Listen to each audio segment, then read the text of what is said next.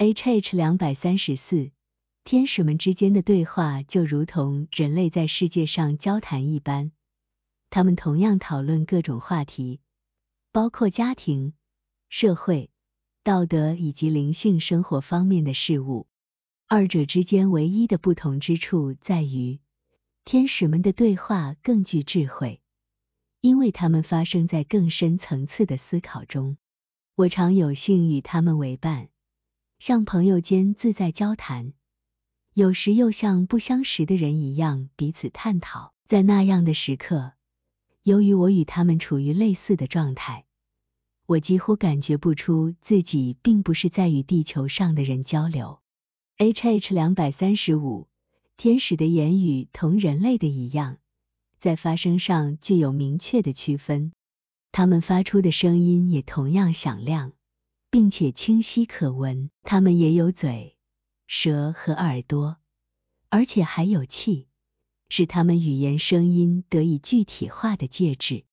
但这是一种灵性的气，与灵性的天使相适应。天使也在这样的气中呼吸，并且通过呼吸发出声音，正如人类在他们的大气中所做的那样。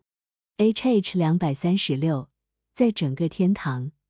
所有人共享一种语言，每个人无论来自多么近或多么远的团体，都能够相互理解。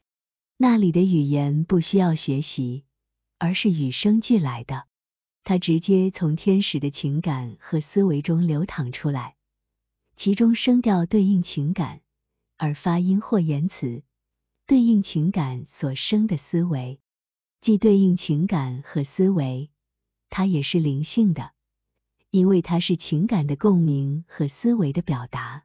人若反思，不难发现，一切思维都是来源于情感，也就是爱。思维观念不过是情感流露的多种表现形式。因为没有情感，就不存在思维和观念，他们的灵魂和生命正是来源于此。由此可见。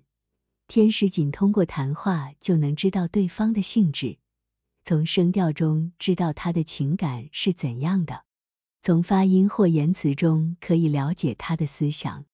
智慧更高的天使，透过三言两语就能洞察一个人的主导情感，因为这是他们最为关注的。众所周知，情感有多种多样，有的时候是喜悦，有的时候是悲伤。有的时候是仁慈和怜悯，有的时候是诚实和真理，有的时候是仁爱和仁义，有的时候是热情或愤怒，有的时候是伪装和欺诈，有的时候是追求荣誉和荣耀，等等。但在这一切之中，有一种主导性的情感或爱。智慧更高的天使既能洞察一个人的主导情感。自然就能于言谈间识透他的整个生命光景。关于这一点，我已经从许多经验中得知。我听说天使仅从听到的话中揭示了别人的生命如何。他们甚至说，他们能从一个人的某些思想观念中知道那个人生命的一切，因为他们由此知道了那个人的主导爱。而所有事物都按主导爱的秩序排列，人的生命册就是这样。H H 两百三十七，天使语言和人类语言没有共同点，除了一些基于特定情感的发音，但不是因为这些单词本身，而是因为它们的声音。天使语言和人类语言没有共通性。这一点可以通过天使不可能发出人类语言中任何一个单词来证明。这已经尝试过，但他们无法做到，因为他们只能发出与他们的情感完全相符的声音。任何不符的声音都会与他们的生命本能相冲突，因为生命来自情感，他们的语言也是如此。我被告知。人类在我们的地球上的原始语言与天使语言相匹配，因为它来源于天堂，而且希伯来语在一些方面也是匹配的。H H 两百三十八，因为天使的语言反映了他们的情感，这些情感源自爱。天堂的爱包括对主的爱和对邻居的爱，如 H H 十三至 H H 十九。所以很明显，他们的语言是何等优雅和悦耳。它不仅触动听者的耳朵，还触及听者心灵深处。有一个心肠刚硬的灵和一个天使对话，这个灵最终被天使的话所打动，甚至流下了眼泪。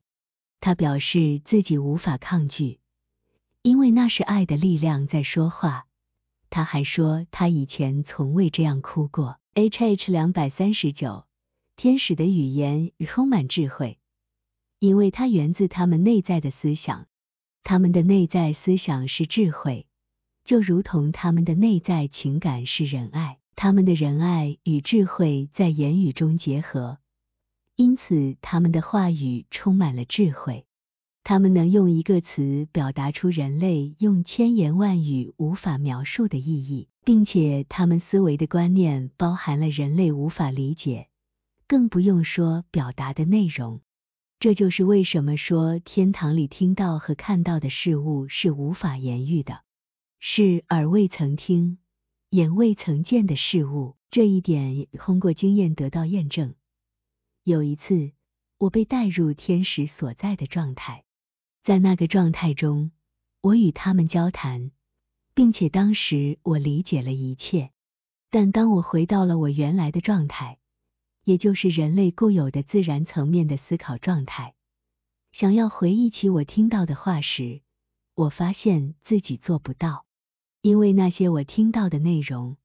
有成千上万的地方是超出了人类自然层面的思考能理解的范畴，不能用人类的语言来表达，只能通过天堂之光的多彩变化来传达，而不是通过人类的话语。天使的思考想法，也就是构成他们话语的基础，是天堂之光的变化形式，而他们话语中的情感。是天堂之热的变化形式，因为天堂的光是神圣的真理或智慧，天堂的热是神圣的良善或仁爱。参阅 H H 一百二十六至 H H 一四零。因此，天使的情感源自神性仁爱，他们的思考则源自神性智慧。H H 两百四十，因为天使的语言直接源于他们的情感，如 H H 二三六所述。而思想的理念是各种各样的形式，这些形式是共有情感的分布。因此，天使能在一分钟内表达出人在半小时内无法表述的内容。他们甚至能用几个词语概括出写在多页纸上的内容。这一点也是通过我的许多经历得到的证实。天使的思想和他们的言语声音是如此一致。就像原因和效果一样，因为在言语的声音中呈现出来的效果正是思想中的原因，因此每一个声音本身蕴含了极其丰富的意义，甚至每一个思想以及随之产生的每一个天使的话语，在展现时都像是细腻的波纹或包围的氛围，在其中包含着按顺序排列的无数智慧。这些智慧渗透并影响了他人的思想，无论是天使还是人类的思想。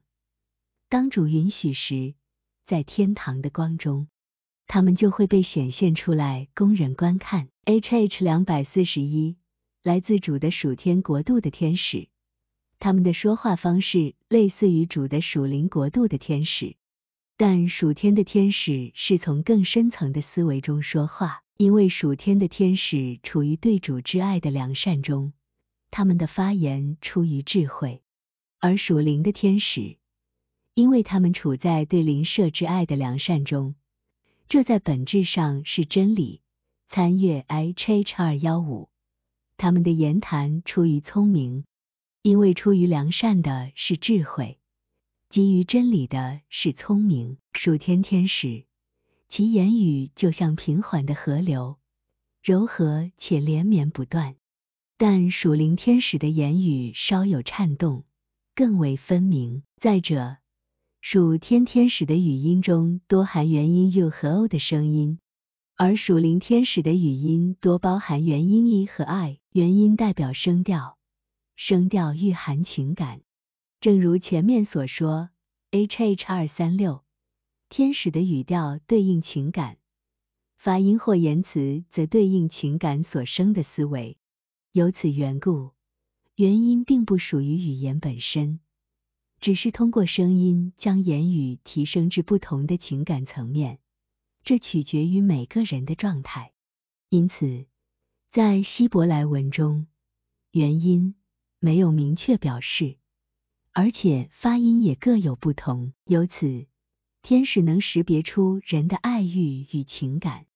再者，属天天使的语言也以避免生硬的辅音。并且辅音之间很少直接转换，除非通过一个从元音开始的声音来连接。因此，在希伯来语版的圣经中，和 at 这个词被频繁的插入。那些读过希伯来语圣经的人会注意到这个词语很柔和，并且它的两端都以元音的声音开头。甚至通过圣经中希伯来语的词汇。我们可以在某种程度上判断它们是属于属天的类别，还是属于属灵的类别。换句话说，是涉及良善，还是涉及真理。包含良善的词汇多从 U 和 O 中吸取，也有些从 A 中获取；而包含真理的，则多从 E 和 I 中吸取。因为情感首先通过声音表达，所以当讨论宏大的主题。